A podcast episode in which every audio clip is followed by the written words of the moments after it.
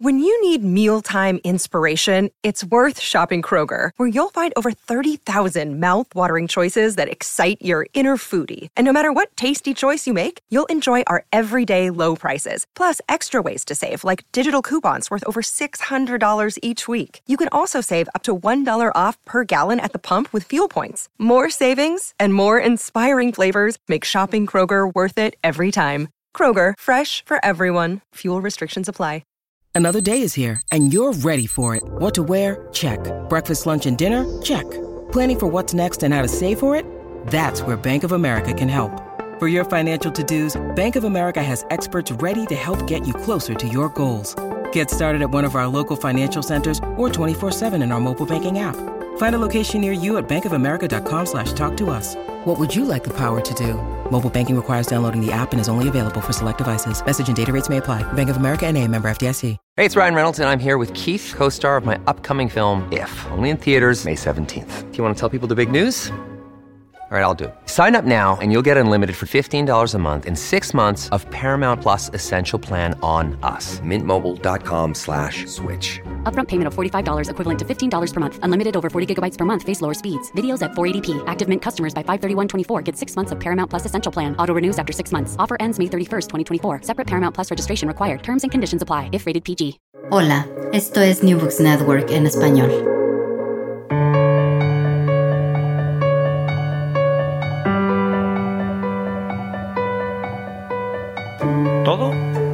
Comenzó ayer. Un podcast de la Asociación Española de Historia Económica.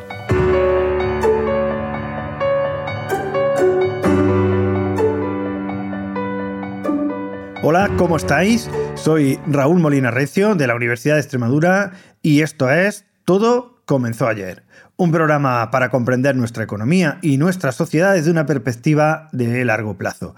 Hoy nos acompaña Jesús Mirás Araujo, profesor titular de Historia e Institución Económica en la Universidad de La Coruña. ¿Qué tal, Jesús? Muy bien, Raúl. Muchas gracias. ¿Qué tal tú? Muy bien. Bueno, Jesús es especialista en historia urbana, historia empresarial, historia industrial, historia económica regional, historia de los servicios públicos e infraestructuras en red, gas, electricidad, agua y transporte, historia portuaria y marítima. Ha participado en numerosos proyectos de investigación y convenios con empresas, autor de artículos y capítulos de libros relacionados con estas líneas de investigación y coeditor, por ejemplo, de Globalización, Nacionalización y Liberalización de la Industria del Gas en la Europa Latina, siglos XIX-XX y cercanas pero distintas la desigualdad, eh, la desigual trayectoria de la industria del gas en las regiones del sur de Europa, siglos XIX y XX, por citar algunos de sus trabajos. Hoy nos visita para hablar de su último libro que ha editado junto a Isabel Bartolomé Rodríguez y Mercedes Fernández Paradas. Hoy eh, eh, va, a ser él quien nos lo presente. El libro se titula Bajo la cálida luz del gas, los mercados regionales de la industria gasista en España, siglos XIX y XX. Se trata de una interesante obra colectiva en la que escriben, además de ellos tres, otros 14 autores y que aborda el desarrollo de la industria gasista en España desde una perspectiva regional y comparativa. Enfoque que no es común en la historiografía de nuestro país y que es una de las principales fortalezas eh, del libro. Jesús, ¿qué, ¿qué nos puedes decir de esta perspectiva de esta obra? ¿Por qué es tan importante y de qué manera contribuye a conocer mejor nuestra industria del gas? Muchas gracias, Raúl, por la presentación. Eh, bien, eh, a ver, el libro, eh, en mi opinión, tiene varios elementos novedosos. ¿no? Claro. No es, es una continuación de una tradición que ya se lleva desarrollando en nuestro país un cierto tiempo, varios años, con algunos pioneros, como no quiero perderme a nadie, no quiero dejar aquí a nadie en el tintero, pero los más conocidos, Carlos Zuliá y en este desarrollo, pero ellos lo que hicieron en sus aproximaciones iniciales, pioneras, fue analizar en un caso como el de Carlos Udría eh, los orígenes, el desarrollo de la industria en el siglo XIX a nivel agregado, a nivel global del conjunto de España. En Mercedes Desarrollo, pues, eh, en su trayectoria comenzó analizando la industria en Barcelona, en Cataluña, y después ya eh, a nivel más comparativo con otras partes y del conjunto del, del Estado español. ¿no? Pero aquí, en cambio, a partir de los libros que comentas, en donde nos centramos en el conjunto del sector en el país, decidimos descender eh, a ese plano regional porque entendíamos que era un hueco que faltaba por cubrir. Ah, es cierto que hay algunas regiones que ya están bastante estudiadas, Galicia, Cataluña, Euskadi, Madrid y otras, pero sí que faltaba una cierta perspectiva de conjunto sobre las regiones.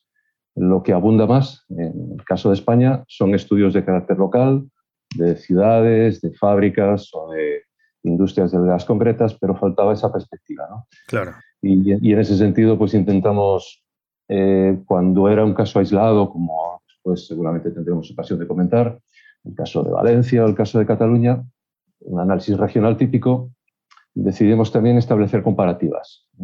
O ya digo, lo podemos comentar, pero comparativas entre eh, Galicia y Andalucía o incluso alguna comparativa de regiones españolas con otras, con Portugal, porque forma parte de una iniciativa, de un proyecto que lleva ya liderando mi compañera eh, Mercedes Fernández Parada varios años, que se han articulado en torno a varios proyectos de investigación, en donde intentamos conocer lo que ocurre no solamente con la industria del gas en España a nivel de producción y de distribución, sino también en otros países y regiones, sobre todo del sur de Europa, en lo que nosotros etiquetamos como Europa Latina, es decir, básicamente España, Francia, Portugal, Italia y quién sabe si con el tiempo tendremos ocasión de analizar otros países eh, a mayores, estos que te comento. ¿no? Perfecto. Y, fíjate, eh, básicamente iba a preguntar por las regiones que estudiáis en el libro, básicamente me, las, me las has dicho ya, pero bueno, ¿qué lecciones históricas podemos extraer de la comparación entre ellas en lo que a la industria del gas española se refiere? Bueno, las regiones, si quieres, te comento un poco más en detalle, para que ya quede un poco el, sujeto ¿no? y, y quien nos escuche sepa de quiénes estamos hablando. Mm, no podemos analizar toda España, eh, entre otras razones. Bueno, la principal, porque el gas no estuvo presente en todas las regiones. Como ya en su día analizará, ya ha citado Sudriá y lo que hemos realizado nosotros en el equipo, el equipo de investigación, eh, el gas únicamente pudo establecerse en unas cuantas regiones, en bastantes, es cierto, pero no en todas. Y ahí es donde respondiendo a tu pregunta, pues hablaremos de los factores de oferta, los factores de demanda que hicieron que el gas estuviera presente únicamente en unos cuantos sitios. Básicamente nos, dedicamos a analizar varios aspectos relativos a una de las regiones más importantes, bueno, una no, la región más importante en términos de presencia del gas, que es Cataluña, y ahí pues, analizamos el porqué, el liderazgo, la difusión eh, locacional, la localización de las fábricas, eh, en esta región y también relacionándolo con el consumo. Y después, como te comentaba, la comparativa entre dos regiones que aparentemente son muy diferentes, Andalucía y Galicia, pero que tienen ciertos también nexos en común. Entonces, jugando con esas dos variables, los elementos comunes y los elementos diferenciales, ver qué ocurría eh, en, ambos territorios. Eh, también analizamos la región valenciana, que tuvo una presencia importante del gas, las tres provincias, es uno de esos casos en los que la totalidad del espacio regional, la totalidad de las provincias sí tuvo presencia del gas. Después Baleares, es otra región menos conocida, que dos colegas nuestros, Francesc Barca y Juan Carlos Salayo, han estudiado con relativa profundidad. Em, Madrid, lógicamente, eh, tenía una importante presencia del gas y además una historia un poquito distinta en el origen, ya tendremos ocasión de comentarlo si quieres, eh, en Bilbao como parte fundamental junto con Sebastián. Eh, Vitoria no tuvo ninguna industria del gas, pero Bilbao y Donosti sí.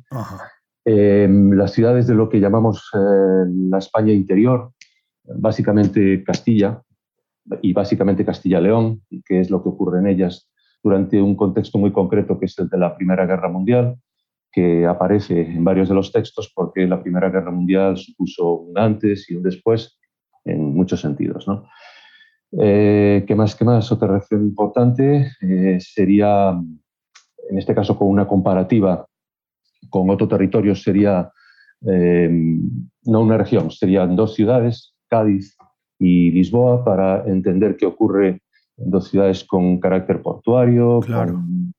veremos que después el tema de los puertos es muy importante para la entrada de la materia prima fundamental que se utilizaba, que era el, carbón, la hulla.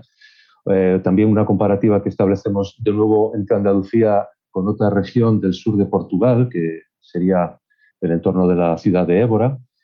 Y bueno, y luego no faltan también algunos otros elementos que van por otro camino, que sería mm, el análisis de las biografías, pero eso eh, rompe un poco el discurso, también lo podemos comentar. Perfecto. En, cuanto a las lecciones, muchas, en, aproximadamente 350 páginas, lógicamente es complicado sintetizar qué es, eh, qué es a lo que hemos llegado, pero a mi juicio creo que hay, por resumir muchísimo, una serie de elementos de oferta, de demanda, nos movemos en el territorio de la historia económica sobre todo, aunque hay aquí historiadores de la tecnología, historiadores e historiadores sociales, sobre todo se mueven en el marco de la historia económica.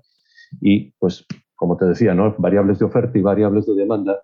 Y aunque no es sencillo dilucidar cuáles de las dos fueron las más importantes, pensamos que en conjunto eh, quizá las de demanda tuvieron más peso, más fuerza a la hora de explicar por qué unas regiones sí tuvieron gas y otras no, porque en unas regiones ese gas se difundió con mayor intensidad. Cataluña y en otras eh, menos, Castilla-La Mancha, por ejemplo. Claro que sí. Eh, o Extremadura, etcétera, etcétera. Ajá. Muy interesante, muy interesante. Mm, eh, Jesús, en los 13 capítulos que componen este libro se alude en muchas ocasiones al papel del empresario, tanto español como extranjero, en el devenir de la industria gasista. ¿De qué manera fueron determinantes estos empresarios y, cuáles fueron más relevantes en, nuestra, en, en, esa historia gasista española? ¿Los españoles o los foráneos? Pues es cierto cierto, sí. Eh, lo, has, lo, has, detectado, gracias por apreciarlo. Eh, el, carácter emprendedor es fundamental. Eh, contestando directamente, ¿cuáles fueron más relevantes? indiscutiblemente los extranjeros. La industria del gas, como todos los equipamientos, que es en lo que llevamos trabajando varios de nosotros ya unos cuantos años, pues eh, la, carencia de un mercado de capital consolidado, la carencia de una estructura financiera también sólida durante el siglo XIX, la carencia incluso a menudo de una cierta legislación reguladora de determinados servicios. pienso en, el transporte urbano, pienso en el gas, el agua, posteriormente la electricidad, que será la que compita con el gas ya desde finales del XIX todos esos elementos, el propio, no me atrevo a decir si el carácter español, menos emprendedor o no, no entro en ese, juego, pero sí que es verdad que había una carencia importante de emprendedores, incluso una carencia importante también de capital humano. Mm, espero poder hablar de este tema un poco más en detalle eh, si tenemos tiempo, pero alguien tiene que poner en marcha esos negocios. No, no solamente está la falta de capital y la falta de una estructura sólida que permita eh, obtener ese capital, sino sobre todo el conocimiento. De ahí la presencia tan importante durante el 19 de ingenieros industriales o de caminos, sobre todo ingenieros industriales, también ingenieros de minas, franceses principalmente, británicos, belgas, alemanes o suizos.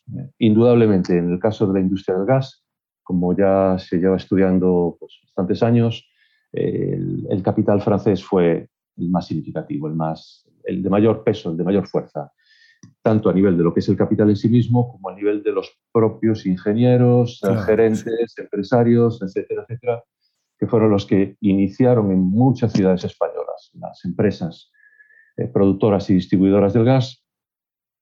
Pero sí es cierto que hay algunos territorios en donde la presencia del capital español es notable. Y aquí es donde podemos distinguir los grandes modelos, el modelo español en su conjunto y el modelo catalán, que es por un lado el más poderoso en cuanto al número de empresas, en cuanto a ciudades o provincias, porque aquí estuvo presente en más o menos en las cuatro provincias, aunque con algún matiz porque Lleida pues, fábrica de gas, luego se cerró, más tarde volvió, pero en principio las cuatro provincias y sobre todo Barcelona. La provincia de Barcelona tuvo una presencia muy fuerte del, del gas en Barcelona, lógicamente, en lo que será todavía no en el 19, pero sí en el 20, el cinturón metropolitano, con las anexiones, además Barcelona, pues al ampliar su, su escala geográfica, va integrando eh, municipios que tenían gas que no eran Barcelona, pero al anexarse ya pasaron a constituir esta, la ciudad, pero también el cinturón metropolitano, y hay eh, varios núcleos, y ahí en el caso catalán, eh, tanto el capital físico como el capital humano, aun habiendo presencia extranjera, tuvo mucho, mucho, más, mucho más importancia ese capital catalán, como también lo tuvo en Valencia, en Baleares y en algunos otros territorios pero la presencia sin duda francesa, en el caso de la industria del gas, es absolutamente vital, absolutamente vital. Correcto, correcto, muy claro. Y la industria del gas, bueno, como se resalta en el libro y tú comentabas ahora, tuvo que competir en todas las regiones que estudiáis con el auge de la electricidad desde comienzos del siglo XX o de finales del, del siglo XIX.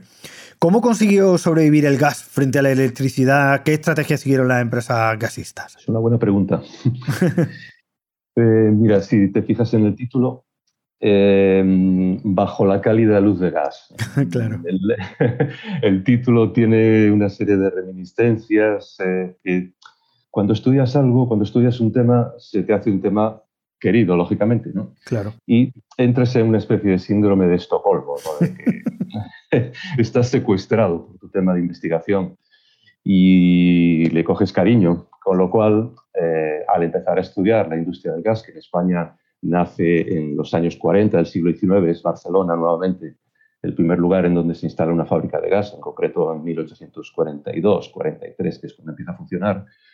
Mm, eh, analizas esos años 40, 50, 60, que es cuando se produce el despegue, y cuando aparece otro competidor, en cierto sentido como investigador, lo miras como con celos, ¿no? Aquí viene esta otra industria, este, este, otro sector que, va a arruinar el que yo estoy trabajando. ¿no?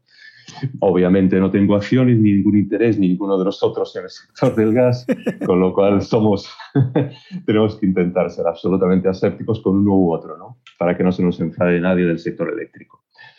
Eh, bien, pero la realidad es que a partir de los años 80, cuando empieza a generarse electricidad perdón, eh, primero de origen térmico, la industria del gas tiene que reaccionar frente a esa competencia.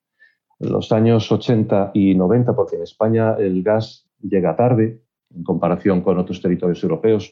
He citado Francia, Gran Bretaña, que es, eh, son los dos países en donde eh, son los dos países pioneros en la implementación del gas y se produce primera, segunda, segunda década del siglo XIX, con lo que España está entrando en esta industria con casi tres décadas de retraso respecto a los dos países pioneros. Y también con bastante retraso respecto a otras naciones avanzadas de Europa como Bélgica o Alemania, lógicamente también Estados Unidos. Así que ese gap, esa distancia respecto a las naciones líderes de Europa se sitúa en torno a dos, tres décadas pero cuando llega la electricidad, que es en el último cuarto del 19, el diferencial se reduce. Afortunadamente, España ya está andando su camino en la industrialización y en el desarrollo, aun cuando le queda mucho todavía por caminar, eh, es cierto que estamos recortando las distancias y esta fuente energética nueva de la segunda industrialización, la electricidad, comienza a penetrar con mayor rapidez y más temprano de lo que lo hiciera el gas pues, 30 o 40 años antes. Claro. Así que cuando empieza la electricidad, eh, inicialmente se produce por procedimientos térmicos, es decir, mediante eh, la elaboración de esa electricidad a partir de gas, a partir de gas, no, perdón, de, de hulla, como también se obtenía eh, el gas. Y es costoso, con lo cual en términos de coste, el gas no se siente excesivamente amenazado. El problema es cuando empiezan a surgir a finales de siglo los procedimientos hidráulicos para obtener electricidad por medios diferentes, es decir, hidroelectricidad, una fuente de energía que además tiene dos tensiones, está la baja y la alta tensión. Eso implica que no solamente hay que producir, sino que hay que transportarla y por tanto el miedo, la amenaza eléctrica está ahí, la perciben, pero mm, son conscientes de que hasta que la electricidad consiga ser competitiva les va a llevar un tiempo. Así que mientras tanto van jugando un juego, como comentas, de estrategias para intentar sobrevivir. ¿Cuáles? Pues varias. La primera, la tecnológica, la de ante un competidor que se avecina poderoso, con una electricidad, con una fuente de energía que además tiene un desarrollo técnico que parece ser que va a tener un largo recorrido. Estamos en un punto, en cierto sentido, de ruptura tecnológica como el que estamos experimentando hoy en día. Estamos ahora con las cuestiones medioambientales, la sostenibilidad en el siglo XXI, buscar mm, eh, fuentes de energía sostenibles, duraderas, medios de transporte sostenibles, los coches. Claro. Mm, no quiero decir marcas, pero ahí está Tesla y otros, ¿no? Y, estamos dudando, los, los, gobiernos empiezan a implementar normativas para intentar que la gente adquiera vehículos que sean medioambientalmente sostenibles para que las ciudades también lo sean. Estamos en esa ruptura entre si el coche eléctrico, el coche híbrido u otras alternativas. Un poco esto también ocurrió hace ciento y pico años. Y eh, esa primera estrategia entonces es, como decía, el cambio técnico. Y es cuando surgen bombillas nuevas, los mecheros Auer, que eh, buscan una mayor eficiencia en el consumo del input fundamental que es la hulla para obtener el gas más barato. Eh, pero también empiezan a implementar otras estrategias como muy habitual, si tienes un competidor, desacreditar. Eh, la electricidad no es segura, eh, la electricidad no tiene futuro, la alta tensión, la baja tensión están el método de Westinghouse y el método de, Edison, que todavía no se sabe cuál de las dos va a ser la que triunfe. Al final triunfa una más que la otra, pero las dos en producción y distribución siguen funcionando. Eh, desacreditar también a las compañías porque son pequeñas, porque a fin de cuentas si es con procedimientos térmicos, pues para qué consumir electricidad si el input es el mismo. Pero ya en los 90 y con el cambio de siglo, que es cuando la hidroelectricidad está empezando a ponerse poco más en España, no les queda otra más que entrar en el negocio. Con lo que muchas de las empresas eléctricas son participadas o incluso a veces constituidas por las propias empresas gasistas. Claro. Ya, ya empiezan a imbricarse, a, unirse la una y la otra, que es lo que en el correr después del, resto del primer tercio del siglo XX, cuando llega la Primera Guerra Mundial, iba a haber un salto fundamental, y ya después de los años 20, ah, no queda otra más que colaborar, integrarse en el negocio. En las empresas eléctricas también poco a poco, las que son de nueva constitución, empiezan a hacerse con el mercado paulatinamente y adquieren empresas gasistas, con lo que de ahí esa fusión que te comento. Eh, ¿Qué más? ¿Qué más? Hay otro tema fundamental que es el mercado. Eh, el gas inicialmente se concentró en un segmento que es el de la iluminación pública, con, digamos, buscando un efecto de demostración para intentar eh, hacerse con un mercado posteriormente que para las empresas del gas sería más jugoso, más lucrativo, que sería el mercado doméstico, el mercado privado en general, la iluminación de los hogares y otros usos, os puedo comentar. Eh, y en el caso de la electricidad, también la estrategia es similar, intentar hacerse con el mercado de la iluminación como un efecto de demostración para el mercado más lucrativo, que es el mercado privado. Incluyo la industria, incluyo los hogares, incluyo incluso también los transportes, como pueden ser los tranvías eléctricos. Bueno, pues en esa lucha eh, se trata de pegarse para demostrar cuál de las dos fuentes es más segura, cuál es la más viable, la más barata. Y bueno, la verdad es que durante un tiempo resisten el envite ¿no? de la electricidad, pero ya cuando con la Primera Guerra Mundial la materia prima, el carbón, empieza a escasear porque hay una guerra en Europa y España también exporta a Europa gran parte de ese carbón, eso implica que la carencia y la elevación de los costes hace que el precio del gas se vuelva prohibitivo, eh, enormes problemas de desabastecimiento, de encarecimiento, y en cambio como ahora ya tenemos tanto la hidroelectricidad como sobre todo una red de alta tensión que permita transportar la electricidad a larga distancia y barata, con pocas pérdidas en el transporte, pues a partir de esos años de la guerra y ya a partir de la posguerra, el gas empieza a ver que la competencia sí que está ahí, que que hay que buscar reorientarse y reorientarse significa abandonar la iluminación, que ya poco a poco empieza a ser conquistada por la electricidad, y centrarse en otros usos más, más domésticos, como puede ser eh, la cocina, la calefacción, eh, agua caliente, y ese será el nicho de mercado en el que los años siguientes se concentre el gas, que ya da la batalla de la iluminación portátil. Bueno, con esto creo que hemos hecho una, al menos una primera aproximación a ese libro que tiene muchísimos niveles, muchísimos matices y del que podríamos estar hablando muchísimo, como es obvio.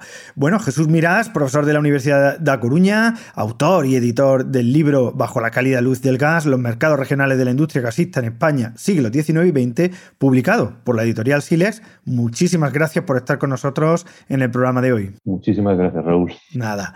Nosotros volvemos volvemos en 15 días y lo hacemos con Andrea Montero para hablar acerca del libro Café, Revolución Verde, Regulación y Liberación del Mercado, Costa Rica 1950-2017, porque también en lo que a la industria del café se refiere, todo comenzó ayer.